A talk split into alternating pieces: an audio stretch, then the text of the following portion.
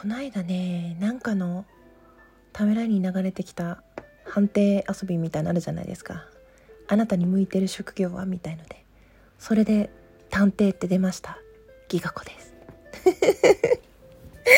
リスちゃんからお便りもらいました。ギガ子ちゃんラジオトーク半年おめでとう。忙しい中収録もこまめに更新ありがとう。私はギガ子ちゃんと仲良くなってから3ヶ月だけど仲良くなれたライブのその日から DM でラジオトークの告知タグのことなど教えてもらったりコラボしてもらったりジングルの企画サポートしてもらったりほんまにいつも支えてくれて盛り上げてくれて感謝してるよ。きがこちゃんのトーンが心地よい。これからも仲良くしてね。推しのりしちゃんから。素敵なお便りいただきました。ありがとう。私もりしちゃんの話し方がものすっごい大好き。まあもちろん中身も好きなんだけどなんてこんな柔らかい話し方できるんだろうってほっこりしますね。割と最初はなんか女探偵ってなんだろうと思って入ったらすごいなんか可愛いのに面白いこといっぱい喋っててなんだろうなんだろうって思ってるうちに引き込まれちゃったあっという間に沼って感じで。ねいろんなことありましたね。バブリシャスとかね。そしてね仕事を変えるとか競争からの本当ね今変えない彼女ですかね。本当楽しんでください人生。うん。なんか本当ねなんて言うんだろうラジオトークで出会った人のことって普通に知り合う人よりももっとずっと近くに感じるっていうかねなんか大好きだなってすぐ思っちゃう。だから本当嬉しいです。あっという間に半年。うん。思えばもう3ヶ月経つんだね。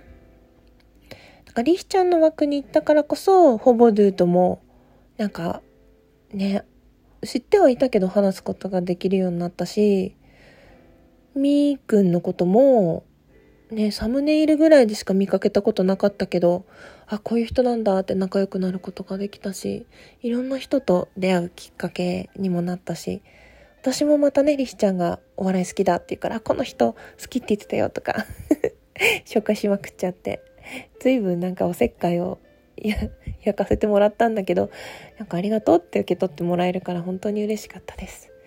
うんまあ100%じゃなくてもどっかどっか似た人とつながるのかなっていうふうに思っていてうん。